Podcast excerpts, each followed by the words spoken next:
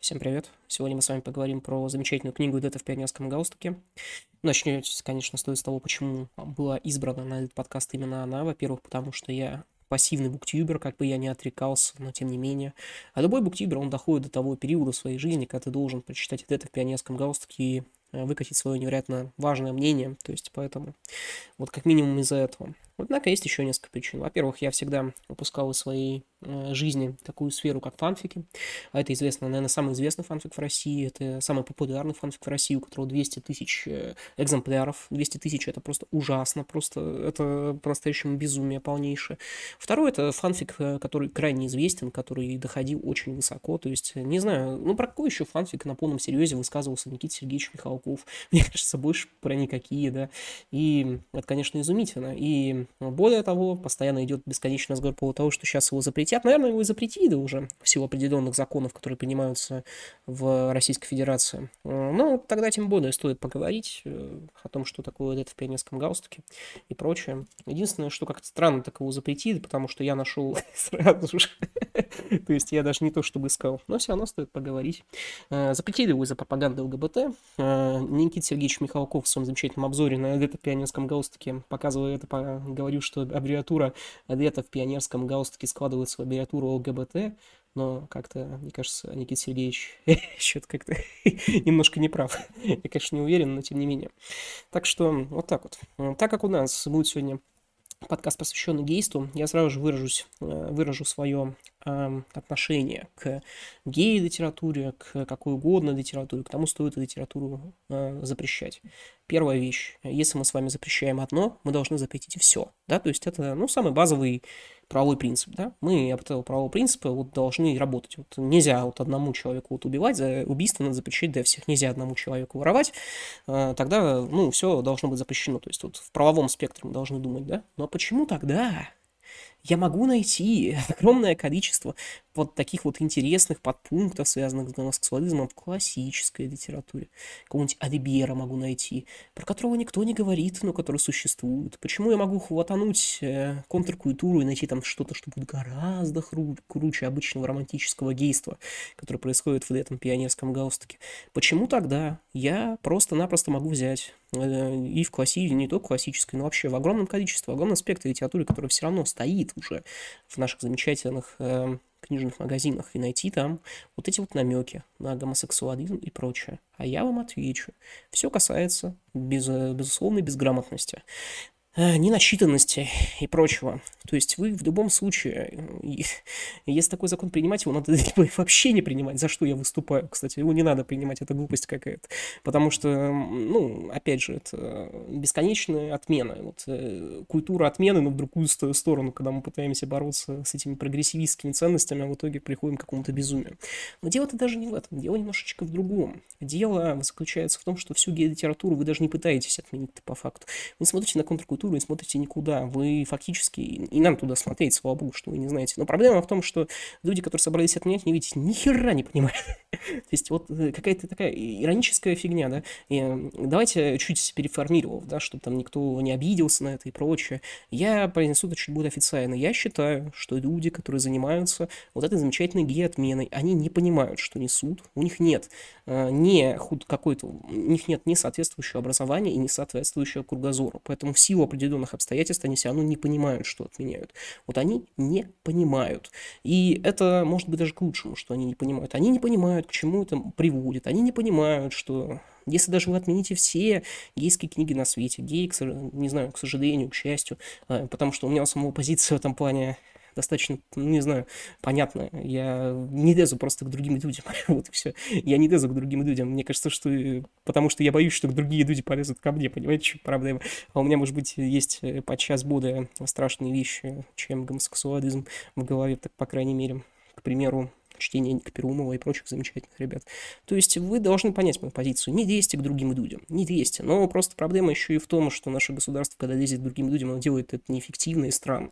Вот в чем некая ирония. Вот абсолютно не понимая, что это такое. Ну вот распространился этот фанфик.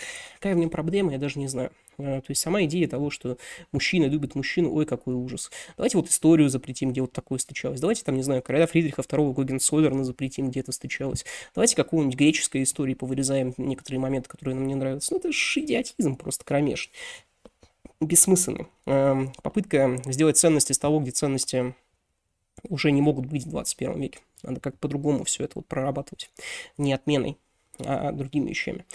Но мне эта книга не интересна не из-за того, что она про геев вы должны понять, потому что так или иначе, э, на мой взгляд, какой-нибудь голый завтрак, он миллион раз более провокационен, миллион раз более мерзок, чем вот э, то, что я почитал вот это в пионерском галстуке. Мне интересно было, есть ли в этом фанфике какая-либо идея, почему он настолько раскурсился и почему настолько интересен. Я, признаться, перед тем, как начал его читать, предполагал, что это такой вот аналог э, мятной сказки, и я ошибся я реально очень сильно ошибся, как это ни странно. То есть мне прежде всего интересно в этом произведении несколько моментов. Первое, это насколько в нем хорошо составлен, насколько он профессионально написан, грубо говоря, да, а вторая, есть в нем хоть, какую, хоть какая-то идея. И это просто провокация ради провокации, попытка показать, что, о, смотрите, вот в пионерском лагере когда-то были гомосексуалисты. как бы, ну, не знаю, такая себе эта вещь. Ну, давайте начнем наше рассмотрение. Начнем с сеттинга. Сеттинг у нас э, Советский Союз 80-х годов, э, пионер-лагерь «Ласточка», в котором, в который приезжает главный герой. Главным героем наш Юрка. Юрка, он немножко взрослый, ему там, по-моему, 15 лет, если не ошибаюсь. Может, кстати, ошибаюсь, может, немножко побольше, потому что там в конце сцены есть такая неприятная. Э, и вот Юрка, он, получается, приезжает в лагерь. Одновременно вот у нас идет нарратив двух э, точках, да. Юра изначально, вот в начале книги, он не приезжает в лагерь, он вспоминает только, как он приезжал в лагерь, то есть он приезжает в Ласточку, идет по ней разрушенный, видит эти вот руины советские и прочее, смотрит на них всячески и думает, эх, когда-то я любил, когда-то я был маленьким. Одновременно же он вспоминает то, как приезжает в лагерь 80-е и начинает там всячески взаимодействовать в этом советском лагере. В этом советском лагере все происходит достаточно, на мой взгляд, неплохо. Эм, и, конечно же, здесь есть и легкая такая легкое навеяние, что легкий вайп бесконечного лета. Сразу же вам скажу, достаточно известные визуальные новеллы в интернетах русских так точно. Ну и большинство, думаю, людей, которые так иначе смотрят подкаст, они ее читали, слушают подкаст, извините. Так вот, э, далее что у нас происходит? Главный герой зачем-то вернулся, будучи уже мигрантом, и вот эту вот ласточку, одновременно вспоминая, как он в 15 лет путешествует по этой ласточке и приезжает в нее в какой-то момент. И вот он приезжает в эту ласточку и снова и думает, нет у меня здесь никаких друзей, нет никого. Единственная девочка, с которой я дружил на прошлый год, Анюта, она куда-то исчезла и прочее. Ну и случается легкий конфликт, он такой проказывый ребенок, и его в итоге передают в ведение некого вожатого Володя, вожатый Володя старше, вожатый Володя происходит из МГУ, и вожатый Володя, он чудовищно красив, естественно, что идут намеки сразу же. Сразу же скажу, что э, на самом деле книжка-то написана на удивление неплохо. Единственное, что я вот, наверное, на фигбуке писалось, судя по всему, потому что там ссылки есть на фигбук в этой книжке. И на фигбуке так никто не сообщил, что, ну, вот некоторые моменты, которые стоило бы как-то переделать. То есть, к примеру, когда Юра смотрит на Володю, он практически сразу же намекает на то, что, господи, как он красив, господи, какой он красивый. Но, к сожалению, он только думает, а вот как бы показать, показать, хотя даже иногда там рассказывают что-то, вот какая задница у Володи вот этих шортах. Ну, такое все интересное, конечно. И вот Володя, он ответственен за театральные постановки вот в этом вот лагере. И Юра, и Володя начинают вместе работать вот эти вот и делать театральные постановки. Эм, дальше у них происходит легкое проникновение друг друга. Пока что культурное, я имею в виду, что это означает. Юра и Володя, они начинают обсуждать всякие вещи, то есть они начинают дружить пока что. И всякие намеки, да, то есть Юра там, к примеру, рассказывает, что вот батя мой, получается, и дядя, э, мы вообще живем там в ГДР, да, и вот они как-то раз закрылись на кухне, нажрались и начали обсуждать всякий секс, нетрадиционный секс, секс с женщинами, но анальный секс.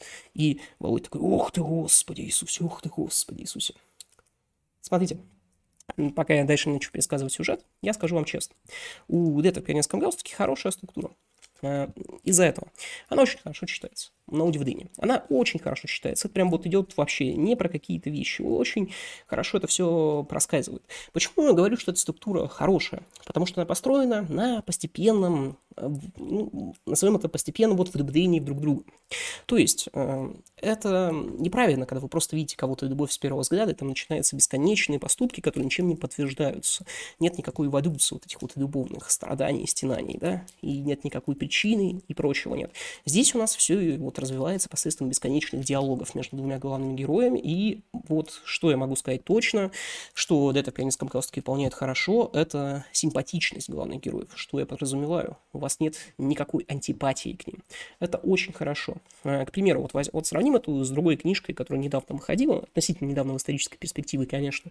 Это с Пищебоком Ивановым. Пищебок, конечно, Иванов как автор, он гораздо сильнее двух тянок с Федебука. Это всем, в принципе, очевидно. И должно быть очевидно тоже. Но я вам, вот, заглядывая далеко вперед, вот, на конец этого подкаста, я вам легко могу сказать, что то, что нарисовал Иванов про советский лагерь, Советский Союз, оно в миллион раз более деструктивно, чем то, что нарисовано про Советский Союз вот этими двумя девочками, которые мужскую любовь описывают. И это не шутка сейчас, по понятным причинам. Потому что герои здесь, они позитивные. Ты видишь, почему они такие, проще. То есть они, в принципе, все позитивные. Там нету мерзких героев, практически, ну, за исключением одной женщины, естественно, до которой мы еще дойдем. Ну, то есть у тебя не возникает ощущения мерзости от, от э, пионерского лагеря. Напротив, ты понимаешь, чем здесь дети занимаются, ты понимаешь, зачем это надо, прочее. У тебя нет ощущения вот этого бесконечного, как у Иванова, что это пищебок, там, не знаю, все вампиры и вожатые и прочее. И мерзости вот этого бесконечно нет, которая есть у Иванова. То есть уже на самом деле это в пионерском галстуке уже неплохо показывает что-то советское, понимаете, в чем некая ирония. И это работает вполне себе неплохо, особенно хорошо начнет будет работать уже в концовке.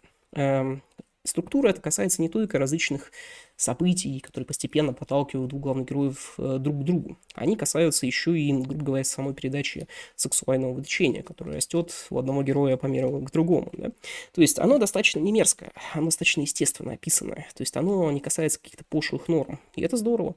И оно очень хорошо динамично работает. И очень интересные диалоги здесь тоже иногда проскальзывают. Э, здесь вполне понятно, почему любовь возникает из какого-то восхищения и прочего. И Пожалуй, что Единственный минус – это, конечно, понимание, к чему идет сюжет с самого начала. То есть, когда ты открываешь, в принципе, пионерском галстуке, читаешь там первую вторую главу, ты уже четко понимаешь, где у нас будут главные герои, где главный злодей и прочее. И даже сюжет ты примерно начинаешь осознавать. Но сказать, что это прям омерзительно, сказать, что вот прям есть в этой в этом фанфике что-то омерзительно написано, я опять же не могу. Он написан очень хорошо, на удивление. То есть, и это меня изумило просто. Эх, ну давайте, э, зачитаю некоторый момент, диалог. Это все из-за него, из-за него меня турнули. Это он мне жизнь сломал, и ведь моего унижения в школе ему оказалось мало. Он решил меня и здесь подговнить, при всем лагере назвал меня жиденком я уже не выдержал, мазал по роже, тоже при всех хорошо вмазал, нож расквасил, кровь и стало. Никогда так сильно не бил, Юрка горько усмехнулся. Руку, руки берег, мне ведь бабушка самого детства твердила, Юра, береги, береги свои руки. Юра, береги руки, а что это беречь-то, до чего беречь? Погоди, а почему же Денок, ты разве еврей? Спросил Володя, пытаясь увести его от болезненной темы. По матери, не глядя кивнул Юрка. Но как Вишневский об этом узнал, по тебе этого и вообще не видно. Русский как русский, имя, фамилия, лицо, волосы, ничего еврейского. Не знаю, наверное, в душу увидел. Как это? Не понял Володя. Юрка хмыкнул, легкомысленно пожал плечами. Семейная традиция. И тут Володя сообразил. Стернул бровь и протянул бессовестно, разглядывая Юрку с ног до головы. О, вон оно что интересно. Смотрите, вот я именно поэтому говорю, что эта книжка, на удивление, не пошлая. То есть она действительно подводит, вот этот диалог, он издалека подводит к очень простой мысли, что кое-кто из персонажей обрезан. То есть, если вы прямо его совсем упростить. Но он не пошлый, он достаточно изобретательный. И тут мы вот э, с этим вот никак не пойдем, да. То есть у нас тут и какая-то позиция того, что Юрка действительно это музыкант, которого выгнали из музыкальной школы из-за того, что он середняк, то есть он неплохой, не хороший, то есть некое, нечто среднее такое, да. И нам это хорошо показывается. То есть главный герой у нас вызывает сразу же определенную симпатию. Мы понимаем, что ему жизнь что-то не, до, не додала, что у него что-то вот не так работает в полной мере. У Володи, то есть любовные интересы вожатого, который старше, тоже очень спорная ситуация, потому что он себя уже осознает как гей, то есть и в этом его огромная проблема, то есть он постепенно думает о том, что, господи, как, как же так получилось, я гомик. Причем там такие примерно вещи проказываются. Но здесь показывается очень хорошо отношение, то есть он с этим не мирится, он напротив показывает, что на советскую норму о том, что это болезнь, что за это статья полагается и прочее. То есть мы видим, что ему неприятно вот это все, что он скорее согласен бороться. И это хорошо показывается. Очень неплохо, очень неплохо. Эм, здесь есть определенная критика партийной номенклатуры, и постепенно у нас идет еще один очень хороший такой вот литературная вещь, потому что у нас вот есть взаимоотношения двух главных героев, вот этого главы кружка Володя Вожатого и Юры, и одновременно появляется же девочка Маша, которая тоже влюблена в Володю, но как-то не получается Маши любовь с Володей. Причем Маша постоянно сопоставляется с Юрой. Причем э, чем они сопоставляются? Потому что Маша, она музыкантка и прочее, тоже весьма талантливая девочка. И только Юра из всего лагеря видит, что Маша безбожно халтурит, когда играет на своей пианине. И только Юра понимает, что когда она играет главное произведение, которое очень нравится Юрию и Володе, то есть колыбельную Чайковского, она безбожно халтурит и играть его не умеет. И вот это вот понимание его еще сильнее бесит. Э, он постепенно понимает через это противопоставление с Машей, которая может прямую волочиться к Володе, его недостойна, потому что она глупая девочка, которая весьма не думает о других людях. Одновременно же он и сам изначально думает, что он достоин какого-то Володи. То есть у него все идет постепенно, шаг за шагом, что очень хорошая структура, опять же.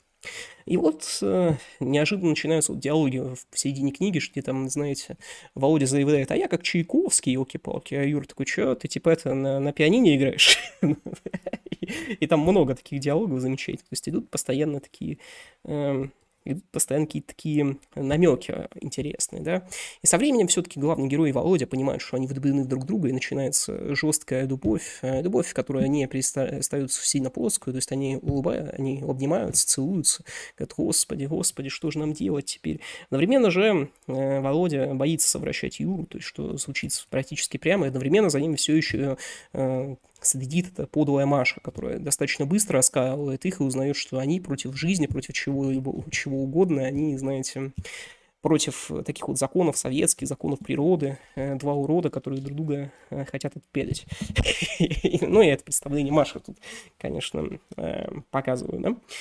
И еще раз, с точки зрения того вот, взаимоотношений двух людей, опять же, это на самом деле написано очень неплохо, прям очень неплохо. Там, как мужчина там с другим мужчиной всячески взаимодействуют, какие-то внутренние метания есть, прочее, как-то все многогранно, что ли. А, на удивление неплохо подписано, прописано, кстати, э, и второй план, то есть там есть какой-нибудь э, маленький пионер, э, пи, ну, пионерчик, который бесконечно картавит. И вот последний раз, э, когда он появляется в произведении, он единственный раз не картавя произносит слово «родина», то есть через «р» «родина», через такой звонкое «родина». И ты сразу же понимаешь, что вот это вот хороший образ пионера, вот в полной мере. Я, я еще раз говорю, пионеры здесь вообще неплохие, и милота здесь гораздо лучше. И опять же, сравнивая его с пищеблоком Иванова, пищеблок Иванова вреднее гораздо, да, чего угодно. Эх, есть у нас тут еще всякие базовые моменты, к примеру, вот беседует Володя с главным героем, главный герой такой, о, господи, а почему мы не говорим про то, что у немцев было что-то хорошее во времена Гитлера и во времена нацистов? Я ну, я тут все-таки уточню, что главный герой все-таки маленький, и он все-таки немножко не понимает, да, потому что, скорее всего, он просто неправильно мыслит, автор Кифанфика неправильно мыслит, выжили, что неправильно судить про весь немецкий народ из-за всего, из-за всего, из-за нацизма как такового, да, то есть неправильно осуществлять, неправильно отождествлять понятие немец равно нацист, вот это вот неправильно, это действительно неправильно во всех отношениях. Наверное, вот это вот имелось в виду, но то, как там это написано, немножко странно выглядит, но зато похоже такую истерику любовную, что очень здорово. И вот продолжение проявляется, и бесконечно ставят небольшую сценку, которая должна сыграться сначала в середине смены, потом в конце смены, которая посвящена юным мстителям. Замечательный такой вот эм, такой партизанской организации, которую немцы перебили в свое время. Это были такие дети, которые нанесли большой урон инфраструктуре немецкой, из-за чего немцы их перебили, в прямом смысле казнив. Э, достаточно интересная вещь, да? И на этой колыбельной, и вот как раз во время вот этой постановки Маша должна сыграть колыбельную, но Машу постепенно оттирают, и вместо нее Юра собирается играть колыбельную. Э, достаточно интересно это все все достаточно здорово проявляется, да. А теперь минус. Один из, вот почему я говорю, что вот на Финбуке не помогли женщинам вот прям совсем сделать все идеально. Потому что, к примеру, вот есть один образ. Я обнимаю Володю, боясь, что он меня оттолкнет. И вот эта вот херня с тем, что Юра объ... Обнимает Володя. Господи, какую, какую странную херню я произношу, какой странный подкаст. Юра обнимает Володю и прочее. То есть это очень странно все произносится. Вот это повторяется про то, что боюсь, что оттолкнет раз 40, и ни разу он его не оттолкнул. Хоть, хоть бы оттолкнул тогда в начале, в конце, ну, где-то в последней главе, и то смешнее бы было. А так, э, странный образ. Ну, естественно, вторая половина книжки – это жесткие сосания между мужчинами, которые время от времени мешают женщине. Женщина начинает шантажировать, говорит, а ну расстаньтесь, а ну расстаньтесь, педики. На что Володя говорит, да мы, конечно, расстанемся, разъедемся и прочее. Затем говорит, хе-хе, видел, как я эту женщину обманул. Извините, пожалуйста. Я вообще не знаю, что это так развеселился. Книжка-то трагическая, елки-палки. Ну и вот, я в этот момент подумал, что будь, будь этот фанфик гораздо поинтереснее, если бы два этих гея собрались и Машу укокошили и в лесу зарыли. Кажется, просто топовый сюжетный поворот, знаете, который, который бы сделал книгу гораздо более интересной. Гораздо более интересной, чем то, что вот 35-летний э, мужик ходит, бесконечно по лагерю вспоминает, как 20 лет назад он тут в мужика влюбился. Ну, как-то, не знаю, не знаю получилось бы как какое-то аниме. И действительно очень пока хорошо показывается ненависть к себе и уродство Володи. Очень хорошо показывается персонаж Олежка, который как раз, э, знаете, картавит. Интересно, здесь идет э, обыгрывание буквы Z, то есть говорится, что Z это склонность к гомосексуализму в, э, в, в творчестве Чайковского, знаете, в дневниках Чайковского называл это чувство Z, когда ты склонен к гомосексуализму ни на что не намекаю. Z имеется в виду, наверное, русское все-таки. Ну, так, наверное. Наверное. Ну, я надеюсь, по крайней мере. Потому что в тюрьму не хочется. Ну и вот в один из моментов, когда смена заканчивается, происходит эта вот великолепная сценка, где там мстители и прочее, все-таки э, Володя берет э, Юру за руку и говорит, пойдем в ДС, э, займемся какими-нибудь интересными вещами. И Маша, вот эта вот женщина, которая бы на Володю смотрит, как он уводит Юру в ДС, неожиданно не выдержит, начинает кричать, посмотрите, они же педики. И происходит самый смешной и самый, наверное, классный момент этой книги, который мне реально понравился. Маша никто не верит вообще. То есть там стоит два пионерки и такие, чё? Мужик мужика, ты чё, с ума сошла? Почему? Зачем? Как? И Юру это очень обижает, потому что он смотрит так и думает, как же так? Как же так? Никто даже поверить не может, что такое возможно. Никто даже поверить не может. Как же так? Как же так? В итоге они с Володей уходят в ДЭС, и в ДСУ начинается такое вот глубокое общение. Это глубокое общение, с чего э, задирается. Юрка намекает Володе, ну надо все-таки Э, надо все-таки, чтобы на ту книгу был хотя бы один секс, в конце концов. На что Володя ему отвечает, не-не-не-не-не-не-не-не-не, ты еще вырастешь, станешь нормальным человеком, это я уже потерян и прочее. На что Юра заявляет, ну, я-то, может, и стану нормальным человеком, но зато какие эмоции мы с тобой потеряем, и с этого сейчас не сделаем. Поэтому Юра и Володя готовятся к сексуальному опыту. Напомню, что сексу... такой вот сексуальный опыт между геями не такой простой, что, кстати, описано в книге, за что респект, конечно, за подробности и прочее. На самом деле, еще раз, она не пошла совершенно. Есть там нет таких вот жестких описаний и прочего, просто подразумевается, кто э, ну, прямо намекается, кто актив, а кто пассив, конечно, да. Ну, естественно, взрослый парень должен быть пассив, потому что как бы так сказать, не должен навредить маленькому и прочее. Вот, у них происходит секс, и в итоге они решают переписываться. Эм, и дальше идут последние две главы в принципе, где-то в пионерском галстуке. Э, да, там описывается то, как Юрка начинает жить, и он начинает переписываться с Володей. Володя пишет ему интересные письма, они ведут переписку. Володя пишет, что вот так вот меня там на, под... на таблетки подсадили, я пытаюсь излечиться от этого гомосексуализма и прочее. Главный герой, он там переезжает сначала из Украины, из города Харьков в ГДР, потом падает, не, падает Берлинская стена, и он оказывается уже в объединенной Германии и прочее, становится пианистом, начинает играть. И вот бесконечно он думает про вот Володю. И вот таким образом постепенно они теряют связь между собой. Вот эти вот письма тоже уходят куда-то вдалеке. И вот спустя 20 лет, когда уже Юг путешествует бесконечно по вот этой вот ласточке, он подходит к, де- к дереву, когда, где когда-то давно по дереву, они вместе со своим гей-другом Володей вместе сделали гей-капсулу времени, в куда закопали различные вещи. Прежде всего закопали пианистский галстук. Вот такая вот рифма сюжетная вот на весь роман. Кстати, вполне себе неплохая. И вот Юрка выкапывает эту капсулу, чтобы посмотреть, и неожиданно видит, что все эти письма, которые он не получал годами уже от Володи, Володя складывал именно туда. И вот он начинает писать, читать и видит, что Володя, он как бы ушел не потому, что бросил Юрку и забыл, просто так получилось. Жизненные обстоятельства. Батя в кредит из Одессы начал с чеченцами бороться. нормально, нормально бороться с чеченцами и прочим. И Э, в итоге Юрка читает и видит, что вот внизу, вот это вот фанфика, внизу написано несколько номеров, там, вот несколько номеров и надпись. Я знаю, что ты никогда это не прочитаешь, но если ты здесь, то просто позвони по ним. Он звонит по первому, не попадает, звонит на второй, ему, ему неожиданно женский голос говорит, вам нужен кто? Кто вам нужен? Тут отвечает, мне Володя нужен. Такой, Владимир Ильич, основатель нашей фирмы, его здесь нет. И тот начинает ныть бесконечно, вопить, типа, ты подсоедини меня к нему, подсоедини. Он, в общем, проламывает женщину.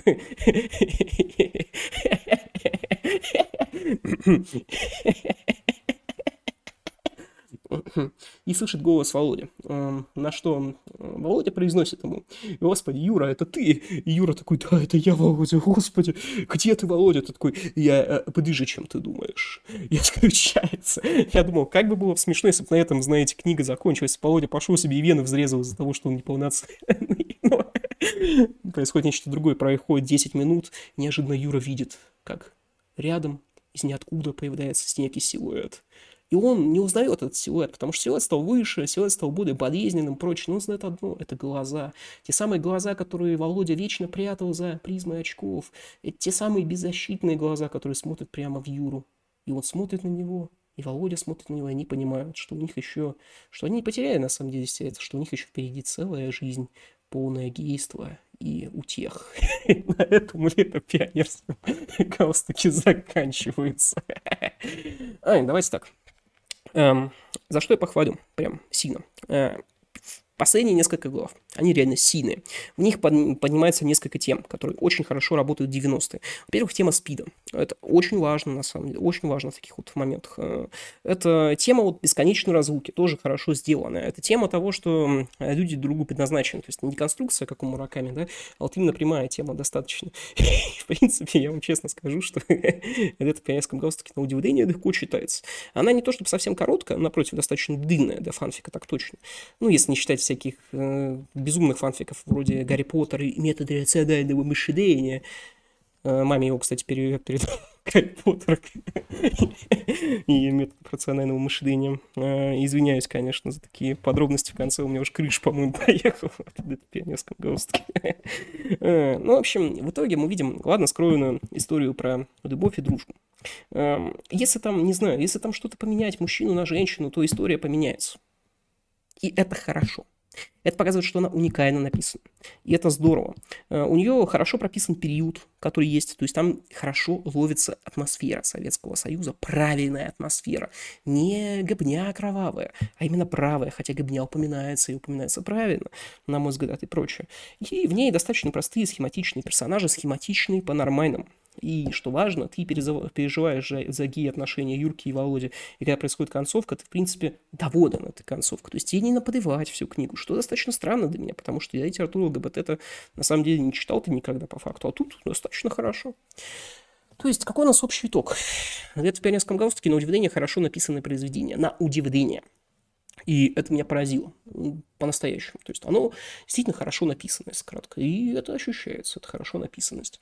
Э, могу ли прикладывать ее всем? Конечно, нет. В силу, опять же, того, что у нас общество очень такое традиционно настроено, и общество, которое почему-то думает, что если вы читаете книжку про геем, вы сами должны немедленно стать геем. Что, конечно, звучит как просто как просто какое-то сумасшествие. Но я почитал не без удовольствия. Мне иногда было смешно, мне иногда было грустно и прочее.